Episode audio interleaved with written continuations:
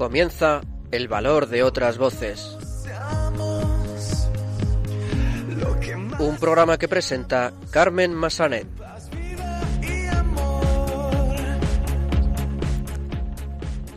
Muy buenas tardes, bienvenidos a una nueva edición de El Valor de otras Voces, el programa de discapacidad de Radio María. Me acompaña, como siempre, en estos micrófonos Silvia Lacalle. Muy buenas tardes, Silvia. Hola, Carmen, buenas tardes y buenas tardes a todos nuestros oyentes. Eh, comenzaremos el programa de hoy conociendo más en profundidad el proyecto Naim, del que hablamos brevemente en el programa anterior. Se trata de una iniciativa que nació en la parroquia de San Ramón Nonato de Madrid para adaptar la catequesis a niños con discapacidad intelectual. En el tiempo de nuestro testimonio escucharemos la historia de Amanda Gómez. Ella es madre de Alejandra y de Guillermo, que tienen hipoacusia y síndrome de Down respectivamente. Precisamente Guillermo es uno de los usuarios del proyecto Naim. Saludaremos también a Alberto Gil, que vendrá con una nueva recomendación dentro de su sección Valores de Cine. Y recordemos que en esta sección difundimos el sistema de audiodescripción que sirve para adaptar el cine a las personas ciegas. Y lo haremos, como siempre, con películas que transmiten valores. Y finalmente, los locutores de Radio Roncali, emisora de la Fundación Juan 23 Roncali, nos traerán las últimas noticias sobre discapacidad. Pues comenzamos.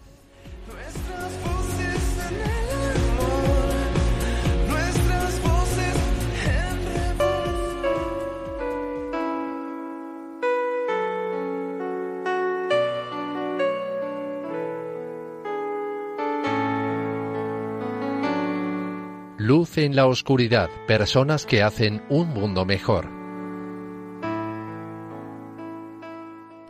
Pues como adelantábamos en nuestro sumario, vamos a conocer más en profundidad el proyecto Naim que nace en la parroquia San Ramón Nonato de Madrid y es una iniciativa que adapta la catequesis a niños con discapacidad intelectual. Y para saber más sobre esta bonita iniciativa, tenemos con nosotros a Elizabeth Chuquipiondo, responsable del proyecto, y a Mercedes Seras, encargada de impartir la catequesis y de acompañar a los padres de los niños. Buenas tardes a las dos. Buenas tardes a todos. Muy buenas tardes a las dos.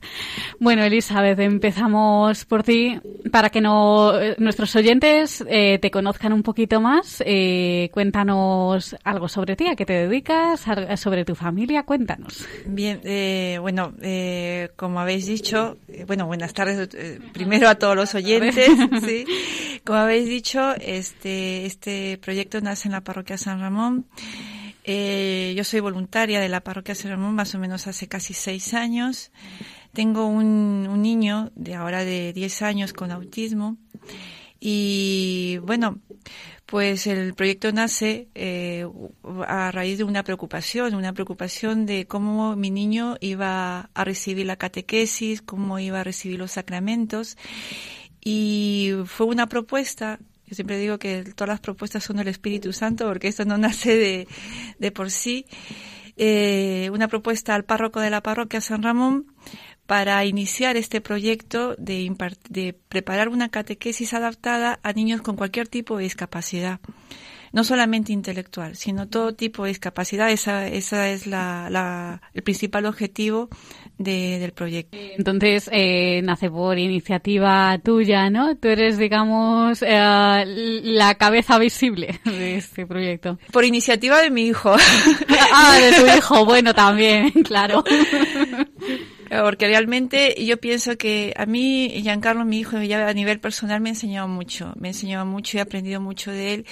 Y quizás que si mi niño no hubiera tenido este, esta discapacidad, yo no, no, jamás hubiera pensado en, en una, en un, en un tipo de proyecto así, de proponer un, un proyecto para, para niños con discapacidad. Sí, ¿solo tienes ese hijo? Solamente tengo un niño, ah. sí, sí, sí. Y luego, ¿cuál es tu profesión? Yo soy abogada, o ah, sea, nada que, ver. Yo soy abogada, eh, bueno, ejerzo también, pero realmente ya tengo prácticamente dos profesiones últimamente, porque soy, bueno, soy madre y aparte de eso, el tema de la discapacidad a, partir de, de, este, de, iniciar el proyecto y vamos, que he aprendido muchísimo, me he tenido que también que estudiar un poco, capacitar, hacer cursos, un poco para entender eh, las discapacidades, para poder eh, proponer un tipo de, de catequesis adaptada para cada tipo de discapacidad, ya sea intelectual y también física, porque también llevamos todo tipo de discapacidad. Ajá. Y Mercedes, Hola, buenas tardes. Hola, buenas tardes. ¿Cómo entras tú en contacto con este proyecto? ¿Estuviste...? Pues, eh, mira, yo en el año 2011, ¿no? Creo que fue el año de la fe, pues eh, preparé mm, también con eh, la parroquia, ¿no? De Santa Maranata del Puente de Vallecas, una catequesis para explicar el catecismo de la Iglesia Católica a la gente adulta. Y en ese momento, pues, conozco a Elizabeth y a otras personas de la parroquia continuamos nuestra amistad y cuando ella decide pues proponer este el proyecto NAIM, pues me pide colaboración para hacer un poco lo mismo que, se hice en el 2011 pues con los papás de estos niños, ¿no? en realidad podríamos resumirlo en darles eh, una formación espiritual, pero a la vez también un poco de acompañamiento, no voy a decir psicológico, pero anímico, o sea, compartir, mm, dirigido un poco, pues eso, que entre ellos eh, se transmitan experiencias, etcétera, ¿no? Es una, una hora muy variada, ¿no? De clase y de compartir experiencias. Así es. Hmm. No sé si con esto... ¿El acompañamiento a los padres cómo lo planteáis? Sí, mira, mm, nosotros tenemos un programa mm, para, para cada curso, porque este es el tercer curso que, que tenemos este ya de forma más consolidada. Y, tenemos, pues, durante los eh, tiempos litúrgicos eh, las clases están adaptadas, pues hemos tenido todo el periodo de la cuaresma, pues clases para comprender, ¿no? Eh, lo que significa. Pero a la vez dedicamos un tiempo a que cada uno de los papás y las mamás pues cuenten, pregunten, compartan, porque fíjate, tener un niño con una discapacidad eh, tiene dos caras, ¿no? Por un lado es un don de Dios, claramente, que les, da, ¿no? Pues un, un niño para que lo cuiden, pero por otro lado es una carga, ¿no? Porque son personas que ya están eh, pues de por vida, si quieren a sus hijos, que los quieren muchísimo, pues están atados, ¿no? Entonces es muy bueno que compartan lo que supone eso para ellos, cómo buscan soluciones, lecturas, entretenimientos, salidas, todo Es una manera de, de compartir algo que pesa un poco y a la vez es una alegría, ¿no? Claro. Elizabeth, ah, comentábamos que mm, lo que hacéis es presentar la catequesis a través de pictogramas para que los chicos con todo tipo de discapacidad comprendan bien el, el mensaje. ¿Cómo realizáis este trabajo? La metodología realmente es individualizada para cada niño. O sea, cada, la catequesis es muy importante tenerlo en cuenta porque la discapacidad, cada niño tiene una discapacidad, cada, cada niño tiene un potencial a desarrollar. Entonces, eh, nosotros previamente de impartir la catequesis hacemos una evaluación una evaluación por el cual nosotros eh, establecemos pautas en principio para iniciar la catequesis. Eso es, un primer, un, primer, eh, eh, un primer punto que desarrollamos. Luego de eso, preparamos a la catequista, a la catequista que se encargará de impartir la, la catequesis. Luego preparamos un material dependiendo de cada discapacidad. O sea, no solamente utilizamos pictogramas, sino también utilizamos música, utilizamos juegos, eh, utilizamos otros tipos de materiales también, dibujos, hacemos que los niños participen, dependiendo, como te digo, de cada discapacidad. No todo, no, la catequesis realmente para, para este tipo de temas nos brinda un abanico de posibilidades de, de poder desarrollar, porque a algunos niños le va muy bien los pictogramas, a otros niños no lo van a entender igual.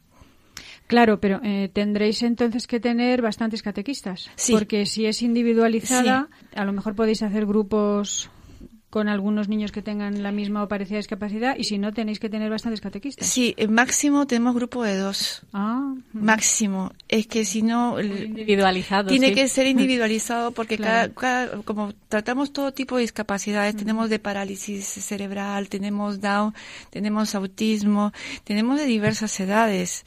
Entonces tenemos que tratar de hacerlo lo más individualizado posible. Gracias a Dios tenemos voluntarios. Tenemos niñas que realmente nos apoyan muchísimo, son niñas muy comprometidas también con la fe y gracias a esa fe que tienen y ese amor a Dios, porque realmente todo esto lo mueve el amor a Dios, todo, todo esto lo mueve un deseo de querer compartir, de querer eh, eh, ayudar. Si no existiera esa fe, ese amor a Dios, yo creo que esto sería imposible. Y gracias a eso, estas niñas están muy comprometidas y realmente hacen una labor magnífica. ¿Nos puedes describir un poco qué contienen los pictogramas o qué juegos hacéis? Cuéntanos un poco en qué consiste el material. tenemos varios, eh, dentro de lo que es pictogramas, tenemos eh, varios aspectos. El más importante que hemos querido incidir mucho es en la Santa Misa muy importante que los niños con sus padres, porque eso ha sido un, y lo he vivido yo en carne propia, eh, es que, que nosotros los padres podamos ir tranquilamente a, a, estar, eh, a participar en la Santa Misa. ¿Qué nos, qué nos hemos encontrado muchas veces? Yo sobre todo, con mi niño es autista y es un autismo bastante profundo, pues no estaba quieto, corría, eh, hacía bulla, gritaba de repente y la gente le molestaba. Entonces, eh, primero fue esa, esa eh, incidir mucho en, que nuestros niños junto a nosotros podamos participar de la misa tranquilamente y sin agobiarnos. Y ese es un trabajo también que hace mucho Mercedes, que en este caso, eh, vamos, que está muy, muy al, tanto de los padres, el que nosotros podamos estar tranquilos sabiendo que estamos con nuestros hijos. Entonces, ¿qué hacemos? Hemos trabajado unos pictogramas en el cual dividimos eh, cada parte de la misa.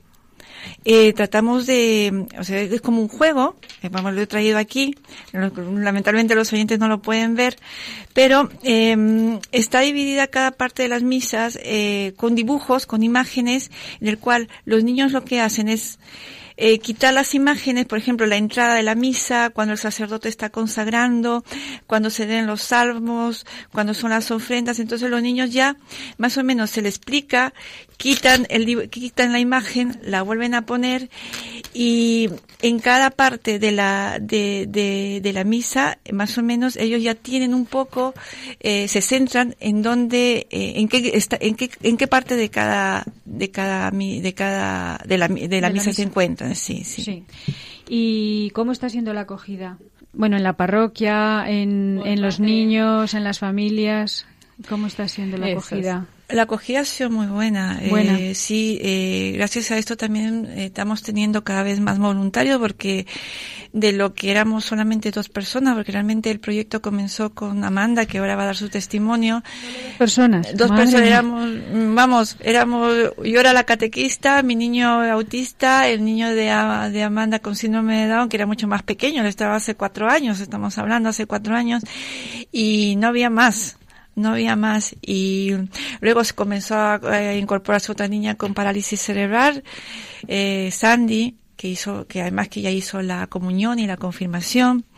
Y bueno, y así sucesivamente entró otro niño, otro niño, y necesitábamos más catequistas, más catequistas, y poco a poco, poco a poco, eh, gracias a Dios, gracias a, que realmente pues la, hay personas que se sienten realmente comprometidas con la fe, pues se han acoplado al proyecto. y vamos creciendo, vamos creciendo. Y cada vez también, eh, cuando nosotros participamos en la misa, pues ya nosotros también tenemos nuestro espacio, eh, vamos adelante de la misa también, comulgamos con nuestros niños, la gente entiende que tenemos niños con necesidades especiales, eh, cada vez tenemos mayor Poquito a poco mm, vuestros niños se van integrando y vosotros en la, en la normalidad de, de la parroquia y eso es así, ¿no? Lo, vas viendo así. Sí, poco a poco. Sobre todo también con esta, eh, bueno, la mesa de discapacidad, en la última jornada que ha habido. El, este último sábado 21, pues realmente hemos visto la cantidad de, de organizaciones y grupos parroquiales que están comprometidas con el tema de, la discapacidad. Y cada uno pues aporta su granito de arena en el desarrollo y, y también la parte comprometida de las personas, ¿no? Que, mm, que cada vez lo que, lo que, lo que, el objetivo principal es la integración, no solamente en la, en la iglesia, sino en la sociedad. Claro, sí, sí, sí. Mercedes, eh, ¿qué enseñanza te llevas tú de esta experiencia con chicos con discapacidad? Eh, pues mira, mm, la verdad es que esto, esto es, mm, no sé cómo decir, eh, a mí siempre me gusta cuando me preguntan esto, cuando yo explico un poco lo que lo que hago, ¿no? Como voluntaria, pues eh, unas palabras que decía San Juan Pablo II, que cuando uno da, ¿no? Pues es obsequiado, ¿no? Porque cuando uno da su tiempo, eh, siempre recibe algo. Y aquí se recibe mucho. O sea, estas personas son muy agradecidas, mm, algo que, bueno, pues que te toca el corazón, ¿no? Que, que ves que realmente te lo agradecen, pero no solo de palabras, ¿no? Sino que se acuerdan de lo que has explicado, te preguntan, o sea, la, la relación humana es muy bonita. Y, y luego para mí mm, también me parece, ¿no? Que es positivo pensar que puedo hacer algo, ¿no? Puedo hacer algo por estas personas que, que hoy por hoy, es verdad que el proceso de integración, pues me imagino, y que irá creciendo, pero hoy por hoy es una dificultad. O sea, todo el mundo ante una persona con una discapacidad se muestra pues un poco sorprendido, que no pues echa para atrás, ¿no? Y, el poder ver, ¿no? Eh, cómo estos niños avanzan. La entrega de estos padres, que, es ejemplar, ¿no? ejemplar, cómo los quieren, los cuidan, pues, pues para mí es muy gratificante, la verdad. Y, y, te hace mejor persona, ¿no? O sea, ojalá pues haya mucha gente que quiera entrar en contacto, ¿no? Con este mundo, que, que es un mundo diferente, ¿no? Eh, y, pueda salir, pues eso, mejor persona, ¿no? Que te das cuenta de los dones que tienes, la, suerte que has tenido, ¿no? Y, y das gracias a Dios, les das gracias a ellos y, y sinceramente yo ya llevo tres años y, y no lo dejo, ¿no? Porque es eso, poder colaborar un poquitito y llevarme pues muchos beneficios, ¿no? Qué bien. Pues Elizabeth, eh, seguro que hay mucha gente que nos está escuchando que quiere eh, saber algo más sobre el proyecto, ser usuaria de él o quizá, ¿por qué no? alguien que esté pensando en mm, poner en práctica esta iniciativa en su parroquia. ¿Te parece si das tus datos de contacto para quien quiera obtener más información? Claro que sí. Eh, nosotros estamos en la parroquia San Ramón Donato. En la calle Melquiades Biencinto, número 10. Está al lado del metro Puente Vallecas, muy cerquita. aquí, en Madrid, aquí en Madrid. Eh, mi teléfono es el 639 520403. También tenemos la página web de la parroquia San Ramón, que es www.parroquiasanramonmadrid.com y cualquier cosa creo que se pueden poner también en contacto con, con la radio. Brindamos, ¿qué brindamos? Brindamos mucho amor, mucho amor, mucho cariño. Eh, acogemos a todo tipo de discapacidades, a, cualquier, a todo niño o joven, porque no solamente nos limitamos a niños, tenemos un, tenemos dos jóvenes de, con autismo de 18 años y otra de 21 años que a pesar que ha hecho ya la confirmación sigue manteniéndose, sigue, sigue yendo a la catequesis. Acogemos síndrome de Down, autismo, parálisis cerebral, discapacidad, eh, TGD, vamos, todo tipo de discapacidad, que no, no, no tengan miedo en, en acudir y además incentivar a las madres de que vayan a sus parroquias, a sus parroquias de, de origen para que puedan también, eh, pues este proyecto, el proyecto que se ha podido realizar en San Ramón, puedan también eh, proponer, proponerlos en vuestras parroquias para que se puedan armar también catequesis para, para sus hijos. Pues muchas gracias, Elizabeth Chuquipiondo, responsable del proyecto Naim, y Mercedes Eras, que tú te encargas de realizar la catequesis y el acompañamiento a los padres, ¿verdad? No, no me equivoco, lo he dicho bien, ¿no? muy bien. muy bien. bueno, pues muchas gracias a las dos por ayudarnos a conocer un poco más en profundidad este proyecto. Bueno, gracias a vosotros por dar, dar eso, visibilidad, ¿no? A una cosa tan bonita. Muy bien. Gracias. Adiós. Adiós, muchas Adiós, gracias. adiós, buenas Hasta tardes. luego, un abrazo.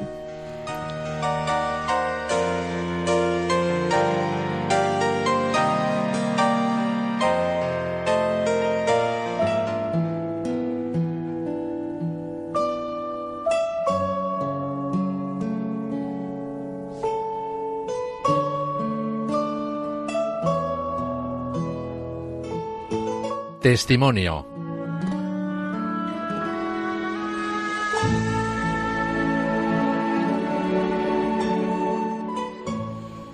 Pues continuamos en el valor de otras voces y vamos a conocer ahora la historia de Amanda Gómez. Ella es madre de Alejandra y de Guillermo, que tienen hipoacusia y síndrome de Down, respectivamente. Y Guillermo precisamente es usuario del proyecto Naim, del que acabamos de hablar. Amanda está hoy aquí para contar su experiencia y qué ha significado para ella conocer el proyecto Nine. Y seguro que su historia ayudará a muchos de nuestros oyentes. Buenas tardes, Amanda. Buenas tardes. Pues muy buenas tardes, Amanda. Pues en primer lugar, también te vamos a pedir que nos cuentes un poquito de ti para que te conozcan nuestros oyentes. Eh, cuéntanos de dónde eres, a qué te dedicas. Mm, Bueno, mi nombre es Amanda, eh, soy de Perú y trabajo de empleada de hogar y tengo dos niños, eh, Alejandra de 17 años y Guillermo de 8 años. Y mi pareja, que es José, mi marido. Bueno, pues vamos a empezar hablando un poquito de mm, Alejandra. Eh, que ¿Cuándo notáis que algo no va bien en ella? Cuando empezó la guardería. Eh, los, las profesoras me dijeron que iba muy lentita, que parecía que no, algo no iba bien y le ponían a, siempre, siempre a los oídos, que decía, parece que el equilibrio, me dice directamente tienes que ir ya a un hospital a que le hagan pruebas porque salgas de dudas para ver si es eso o otra cosa.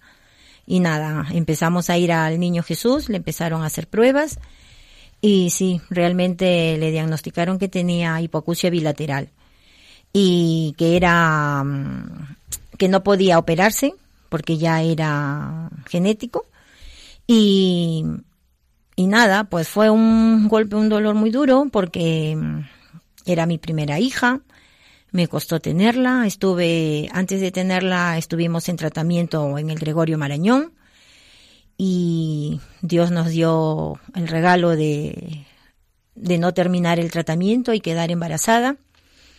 Y me dolió mucho porque mi hija, y digo mi primera hija porque veía yo que después de cinco años de casada no quedaba embarazada y digo, este regalo, porque decía yo, de repente no voy a poder tener otra hija y uno, claro, siempre quiere lo mejor, pero la naturaleza es así. Claro, Alejandra mm, puede escuchar un poquito, ¿no? Con audífonos sí que puede oír algo. Sí, porque la verdad que moví cielo y tierra para que la operaran y todo, pero dijeron que era imposible y tenía que mm, usar audífonos y eso le ayudó bastante en el colegio con el aparato FM, pero ahora ya de mayor pues sigue estable, rezo mucho siempre para que se mantenga así, que no vaya más. Y cuando está sin audífonos pues escucha muy poquito, los audífonos le ayudan, pero si hay mucha gente pues se entorpece un poco. Mm, pero Amanda, ella habla, ¿no? Ella tiene lenguaje oral eh, me- eh, perfecto, ¿no? Me dijiste el otro día. gracias a Dios sí. Sí. Sí, y bueno, ya has contado un poquito de cómo afrontasteis esta noticia. Mm, ¿Y quién dirías que lo llevó peor, tú o tu marido? Pues mi marido, porque parecía que no, pero al recibir la noticia, porque fue la, por los resultados, y vino y pues al decírmelo se derrumbó y, y lo pasó muy mal. ¿Qué años tenía la niña cuando os lo dijeron? Has dicho que no, no me, si lo has dicho no me acuerdo. ¿Qué años Eh, tenía? Más o menos tres años. Tres añitos. Ah. Eh, bueno, ha pasado ya un tiempecito. Eh, ¿Y ha ido al colegio? ¿Ha, ha ido a un colegio ordinario? Sí, siempre. Sí, siempre. Eh, ¿Y cómo ha sido su integración eh, en el cole? Eh, ¿Siempre ha ido a ordinarios? ¿Ha tenido apoyo? ¿Cómo ha sido su integración? Empezó con tratamiento de cinco años con logopedia. Y aparte en el colegio, un colegio normal, público. Y la, y la verdad que mucha suerte porque todas las profesoras, pues era una niña muy buena, sigue siendo una niña buena, transparente. Y todas las profesoras, pues ahí con ellas, mucha preocupación y siempre aconsejándome lo mejor. Y, y mi hija todo eso lo captaba y yo pensé que lo iba a pasar mal, pero no. Ella todo, sus aparatos de FM, todo decía delante de los niños. Yo era la que me preocupaba que ella cómo se iba a sentir, pero al contrario. Ella, una niña con mucha fuerza y ella es la que me, me, me, me, me enseña a mí. La que te dio fuerza a ti. La que me da fuerza, exacto. ¿Y, has- y con los otros compañeros ha estado integrada siempre y...? Sí, la verdad es que sí, muy buenos sí. compañeros. Con ella, sí, sí, la verdad que muy bien. Sí, y ahora ya es mayorcita, tiene 17. Mm, ¿Qué, qué sueños tiene? ¿Qué ilusiones y de futuro? ¿Y qué planes? ¿Quiere hace- estudiar hace alguna ella? carrera? Sí, porque mi hija desde pequeña, desde los tres años, ella empezó con la natación. Y estuvo en natación normal, de ahí pasó a natación sincronizada, competiciones y todo. Ah, Como dice ella, que ella no es de tierra, ella es de agua. y, y ha estudiado socorrismo, que ella está loca por empezar a trabajar. Y un día me dice, mamá, el otro año termino bachillerato. Voy a entrar a la universidad. ¿Tú qué me recomiendas, la pública o la privada? Y le digo, hija, no te preocupes. Me dice, mamá, no te preocupes porque yo voy a empezar a trabajar y te voy a ayudar a mis estudios. Ay, bueno, se la ve muy responsable. Sí, la verdad que yo a mi hija la adoro. Y entonces ella me ha dicho que quiere estudiar este ingeniería informática sí. Y sé que lo va a hacer, lo va a Lo va a conseguir. Lo va a y conseguir. bueno, en cuanto a Guillermo, eh, ¿en qué momento le diagnostican el síndrome de Down? A- Al segundo día de nacer. Y síndrome de Down y tiene añadida una lesión, una hemiparesia ventricular de grado Ajá. 4. ¿Y eso qué, en qué le afecta? que la tiene en la zona izquierda y le afecta toda la zona derecha, que tiene las neuronas muertas. Entonces tiene necesita mucha estimulación porque le afectaría el brazo y la le afecta el brazo y la pierna derecha. Él va en silla también, ¿no? Sí, Ujú. va en silla. Sí que sabemos que hay un momento en que no terminamos de aceptar eh, los planes que Dios tenía para vosotros. ¿Cómo, ¿Cómo fueron esos momentos y cuándo ya comienzas a comprender que lo que Dios quería no era malo? Es que en un testimonio anterior no llegué a decir todo, porque yo deseaba mucho tener hijos y mi marido igual se desesperaba porque al no poder todavía tener a Alejandra, era ir a pruebas, pruebas y no podíamos. Entonces nació Alejandra y ya con su problemita añadido y de ahí me volví a quedar embarazada y digo yo que como mi marido también eh, empezó a mal del oído, le hicieron tres operaciones, no quedaba bien y yo tenía que ir a y quedé embarazada en ese momento y tenía que atenderle a él en el hospital. Alejandra no podía faltar ningún día a logopedia, aparte del trabajo todo. Casi a los siete meses, yo diría que sería el trajín o yo que sé otra vez la naturaleza, pero porque yo sé que el Señor me quiere y me quería, por eso me mandó otro niño. Y me puse mala, me fui a urgencias y me dijeron, el niño está muerto. Y, y me dijeron, tienes que regresar al otro día para poderte hacerte la, el legrado y todo. Eso es muy duro porque Sí. tienes un tu niño y tienes tu niño muerto, irte a tu casa con tu niño dentro de ti. Pero yo no renegué del Señor. Yo digo, por algo será, por algo el Señor Ajá. se lo está llevando, porque de repente vendría malito o algo, hasta ahí todo bien. Y nada, y mi esposo pues ahora tiene autoesclerosis, tampoco usa audífonos, le costó aceptarlo, Pero al ver que pasaban los años, pues ya ha aceptado ponerse audífonos porque ya la, la calidad de vida y todo, pues se lo estaba reclamando. Entonces ahora yo con Guillermo, pues ahí sí fue que me enfadé mucho, me enojé con el Señor y digo, ¿qué he hecho? ¿Qué, qué injusto, ¿no? ¿Por qué me castigas? Pero empecé a acudir a la iglesia, conocí a, a Elizabeth. Eso, eso, eso te iba a preguntar cómo, maravillosa cómo entras en contacto con ella. En la parroquia. Porque eh, por situación también del trabajo, diferentes motivos, es como que el Señor me dijo, tienes que ir a mi casa. Y yo acudí ahí.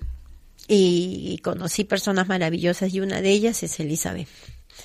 Y Elizabeth me habló del proyecto Naí. Y yo desde el primer momento no lo rechacé ni nada, al contrario, dije, pues voy a estar con ella porque ese es un apoyo para mi hijo. Porque uno como madre, pues empiezas a decir, no, hoy la, aquí la sociedad que injusta, los niños, todo. Pensaba yo más en él, mire, con Alejandra no me pasó, pero con Guillermo sí. Y empecé a acudir. Y desde el primer momento la parroquia me abrió las puertas de su casa.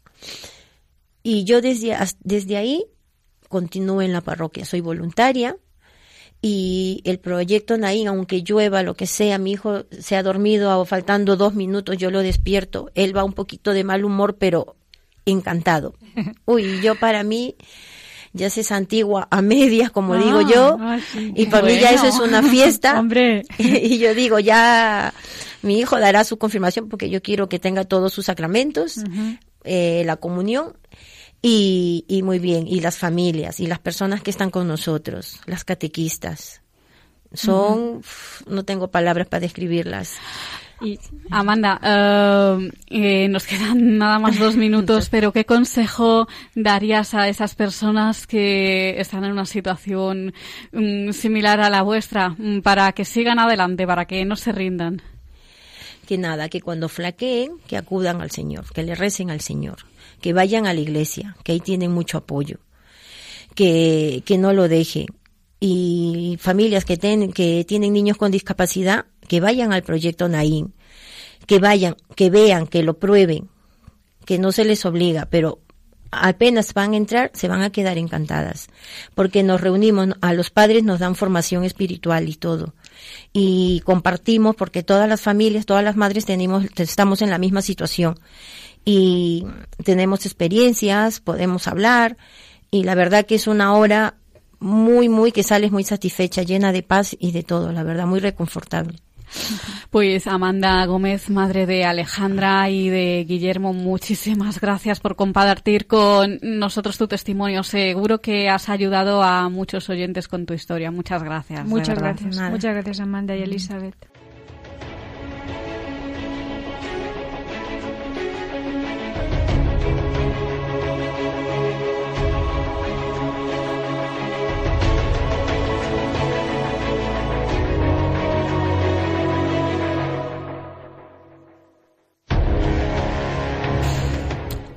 Vamos a saludar ahora a Alberto Gil, que viene con una nueva recomendación dentro de su sección Valores de Cine. Recordemos que a través de esta sección difundimos el sistema de audiodescripción que sirve para adaptar el cine a las personas ciegas. Y lo hacemos, como siempre, con películas que transmiten valores. Hola, Alberto, buenas tardes. Buenas tardes Silvia, buenas tardes Carmen. Hola Alberto, muy buenas tardes. Bueno, hoy nos hemos decantado por una película que a mi parecer es muy entrañable y apta para ver con toda la familia. ¿De qué película se trata?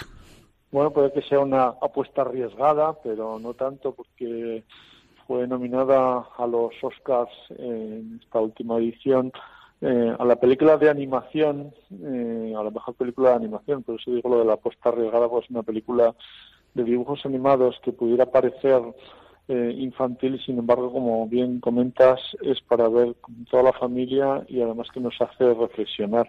El título ya es llamativo, como es La vida de Calabacín, y bueno, pues como digo, es una película de animación que dura 66 minutos, sea que es cortita, pero que realmente plasma muy bien eh, la, la, realidad, ¿no? De, con una ternura y sensibilidad muy exquisitas, eh, la realidad de lo que son los orfanatos, la falta de las familias y la importancia que tiene precisamente la, la familia, ¿no? Como eh, lo, bueno, el personal del orfanato, incluso policía, hace un poco de padre y realmente es una película digo, muy, muy entrañable, muy bonita, que pudiera resultarnos dura en el sentido de lo que cuenta por las situaciones trágicas de los niños y sin embargo pues es muy muy tierna y, muy sensible.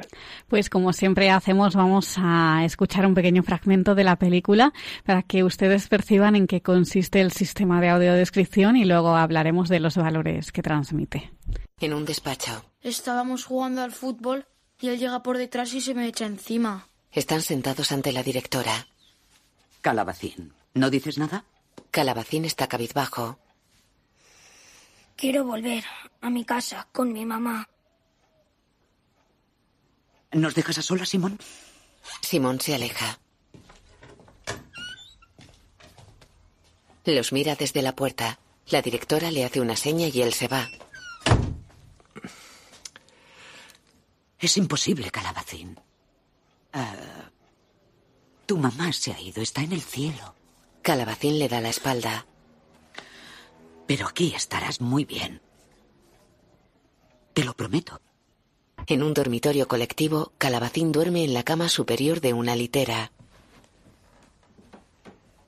¿Eh? ¿Duermes? Él abre los ojos. No. ¿Y tú? ¿Duermes? No puedo. Está en la cama superior de otra litera. ¿Y tú? Aún no. La puerta principal del albergue se abre. Ven. Una ardilla que come una piña escucha atenta. Se va corriendo. Calabacín y Camille están junto a un lago helado. Tengo algo para ti. Por tu cumpleaños. Mi cumpleaños ya pasó. Ya, pero hace tres meses no nos conocíamos. Abre su mochila. De modo que no podía hacerte un regalo. Toma. Oh. Es un barquito hecho con lata de cerveza.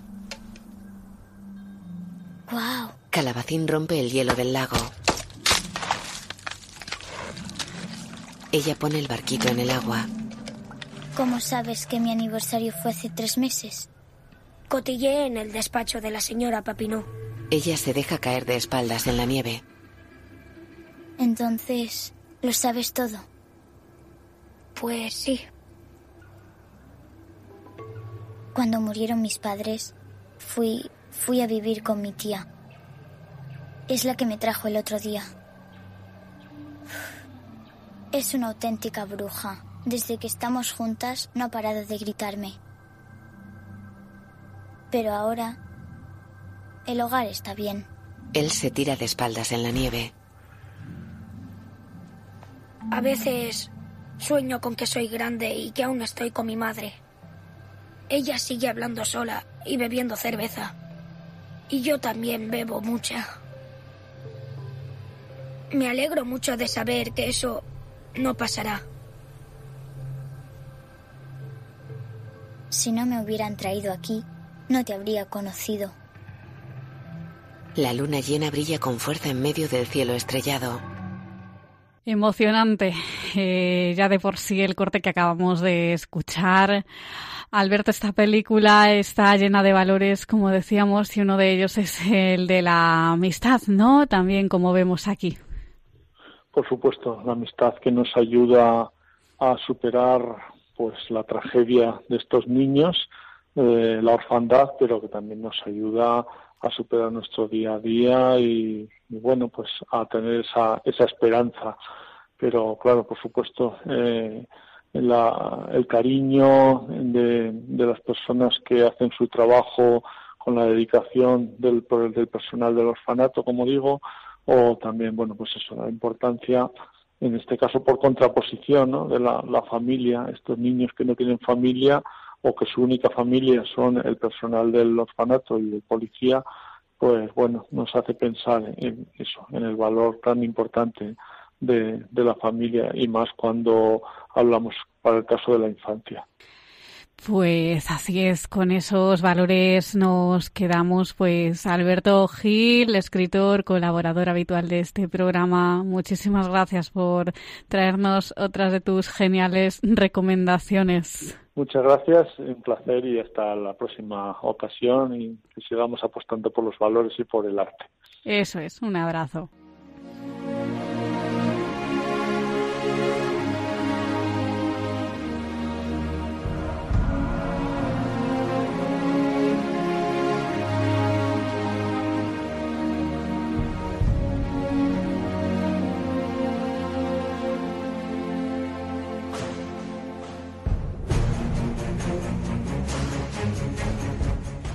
Aquí seguimos en el valor de otras voces y a continuación los locutores de Radio Roncali que pertenecen precisamente a la Fundación Juan 23 Roncali nos traerán las últimas noticias sobre discapacidad. Muy buenas tardes. Buenas tardes, queridos oyentes del valor de otras voces. Los locutores de Radio Roncali, la radio de la Fundación Juan 23 Roncali, os contamos para este 29 de abril las noticias de actualidad sobre discapacidad. Mi nombre es Daniel Olías y me acompañan mis compañeros Víctor Rojo. Buenas tardes, Víctor. Buenas tardes. Buenas tardes, Santiago Hernández. Buenas tardes, radio oyentes. Cuéntanos, Santi, ¿qué noticias nos puedes contar sobre discapacidad? Hoy queremos informaros de la décima jornada sobre la inclusión social y la educación en las artes escénicas, que se celebrará los próximos 9, 10 y 11 de mayo en Madrid. El objetivo de estas, que regresan a la capital de España tras varios años recorriendo distintas ciudades españolas, es analizar el futuro de las artes escénicas y musicales exclusivas en nuestro país y en nuestro entorno. También pretende reivindicar los derechos culturales de los ciudadanos en riesgo de exclusión y debatir sobre la profesionalización artística y liderazgo de las personas con capacidades diferentes. También se desarrollará un taller muestra de danza y música en directo. Antonio Najarro, director del Ballet Nacional de España, José Carlos Martínez, director de la Compañía Nacional de Danza, y Juanjo Grande, director creativo musical de la Orquesta y Coro Nacionales de España, son los encargados de este taller. El taller se realizará en la sede del Ballet Nacional de España de forma conjuntas con la Compañía Nacional de Danza y la Orquesta y Coro Nacionales de España. El taller muestra danza y música en directo. Es importante señalar la participación de los bailarines que trabajan junto a colectivos ciudadanos como Fundación Down, Madrid Afanias, Grupo Amas, Danza Down, Fundación Sico, Ballet Maite León y la compañía de Elías Lafuente en colaboración con Fundación RAIS y Plena Inclusión Madrid. Muchas gracias compañeros. Y ahora hablamos de una iniciativa del Parlamento Navarro. Pues sí, Dani, el Parlamento Navarro hace accesibles sus plenos. El Parlamento de Nafarroa y la Asociación EUNATE han firmado un contrato de adjudicación del servicio de accesibilidad para personas con discapacidad auditiva con un presupuesto que no supera los 38.000 euros. El servicio de accesibilidad que se presta en las sesiones del Pleno cubre tres espacios, el subtítulo de las sesiones, la retransmisión en bucle y la interpretación con lenguaje de signos. Más noticias sobre discapacidad, en este caso en Madrid. Cuéntanos, Víctor. La Comunidad de Madrid destinará 51 millones al fomento de, empleo de las personas con discapacidad en 2018. El viceconsejero ha anunciado que el gobierno regional establecerá una reserva de mercado a favor de los centros especiales de empleo y de empresas de inserción conforme a la nueva ley de contratos del sector público. Otra iniciativa de la Comunidad de Madrid es que crea clubes de la lectura fácil para favorecer la inclusión de personas con discapacidad. El pasado año 93 usuarios de los centros ocupacionales participaron en los clubes de lectura fácil. Estos clubes de lectura fácil creados en los ocho centros ocupacionales de la AMAS forman parte del programa de lectura fácil integrado en el Plan Estratégico de la Agencia Madrileña de Atención Social 2016-2021. La lectura fácil es, un, es una técnica de redacción dirigida a hacer accesible la compresión de textos a personas con dificultades lectoras. Esta técnica surgió hace 50 años y cuenta con una serie de pautas que se deben aplicar para que los textos sean efectivos para su público objetivo. Las adaptaciones se llevan a cabo por adaptadores formados y posteriormente son validadas por grupos con dificultades lectoras como parte del método de lectura fácil. Y ahora nos vamos al mundo del deporte. La nadadora con discapacidad intelectual Michelle Alonso rompió una frontera en la piscina. Así es, Dani, y es al principio de abril, la nadadora tinesfeña definió como increíble la experiencia de competir en los campeonatos de España en Málaga con nadadores sin discapacidad. Alonso sueña con ampliar en los Juegos Paralímpicos de Tokio de 2020 el gran palmarés internacional que ya atesora con medallas en Juegos. Dos medallas de oro en los 100 metros braza en Londres 2012 y Río 2016. Europeos y mundiales. Santi, cuéntanos la siguiente noticia. El secretario de Estado de Cultura, Fernando Benzo, presidió el pasado 24 de abril una reunión de Foro de Cultura Inclusiva, organismo interministerial, cuya misión es promover la participación sin exclusiones de las personas con discapacidad en las actividades culturales y fomentar su creatividad. Retomará así su actividad este órgano oficial en el que participará el Comité Español de Representantes de Personas con Discapacidad. Se estudiará la realización de, eh, de una auditoría integral en accesibilidad universal de todos los centros y unidades de producción cultural dependientes adscritos a la Secretaría de Estado. Una buena noticia. Javier Fesser lo ha conseguido. Así es, Dani. La película Campeones está consiguiendo dar la, dar la visibilidad que el director quería darle a la discapacidad intelectual. Está siendo el mejor estreno español del año, con más de un millón de espectadores en tres semanas. En los tres primeros fines de semana ha, ha congregado un total de 234,128 espectadores, convirtiéndose en el número uno del mercado con una cuota del 30,3%. ¡Qué gran noticia! Desde aquí queremos darle las gracias a Javier por apoyarnos y darnos voz en esta película.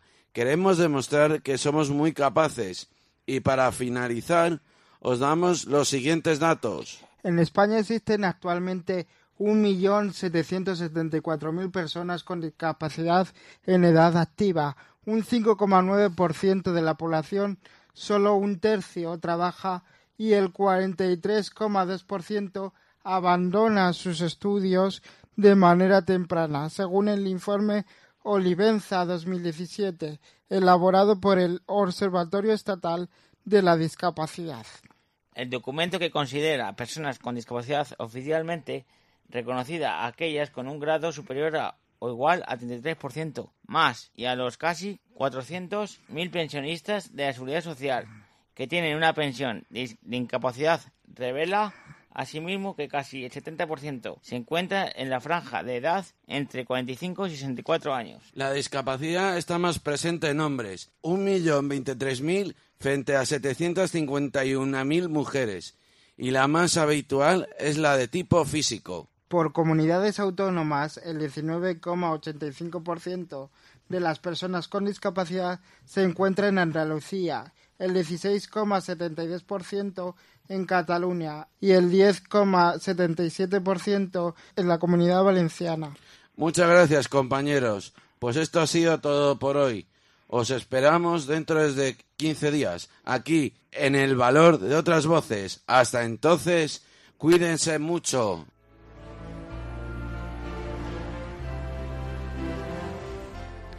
Pues muchísimas gracias compañeros por el trabajo tan maravilloso que hacéis trayéndonos esta información, la última hora sobre la discapacidad y nos escuchamos en el próximo programa.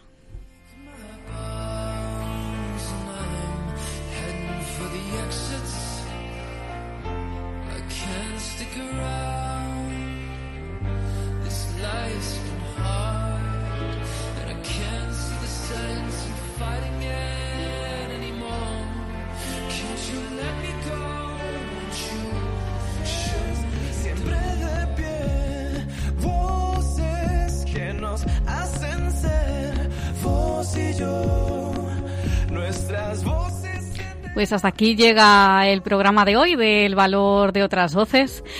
Hemos iniciado el programa de hoy conociendo un poco más en profundidad del proyecto Naim, del que hablamos brevemente en el programa anterior, y que es una iniciativa que adapta la catequesis a niños con discapacidad intelectual a través de pictogramas en el tiempo de nuestro testimonio hemos escuchado la historia de Amanda Gómez.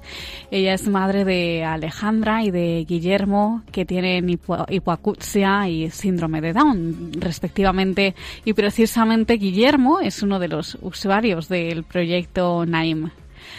Alberto Gil, escritor y colaborador habitual de este programa, nos ha traído una nueva recomendación dentro de su sección de valores de cine, en la que recordemos difundimos el sistema de audiodescripción que sirve para adaptar el cine a las personas ciegas y lo hacemos con películas que transmiten valores. La película recomendada para esta tarde ha sido La vida de Calabacín y finalmente los chicos, los locutores de Radio Roncali, que pertenecen precisamente a la Fundación Juan 23 Roncali, nos han traído las últimas noticias sobre discapacidad. Y le recordamos nuestras vías de contacto. Por un lado tenemos nuestro correo electrónico y la dirección es la siguiente. El valor de otras voces arroba radiomaria.es y el teléfono del contestador, el número 91 153 8570. Pues muchas gracias Silvia por estar aquí un programa más. Gracias Carmen a ti y a todos y hasta el próximo día. Pues ahora les dejamos con sacerdotes de Dios, servidores de los hombres y nos encontramos en el próximo programa. Un saludo y muchas gracias por permanecer al otro lado del transistor o del ordenador, como ustedes quieran. Hasta el próximo programa.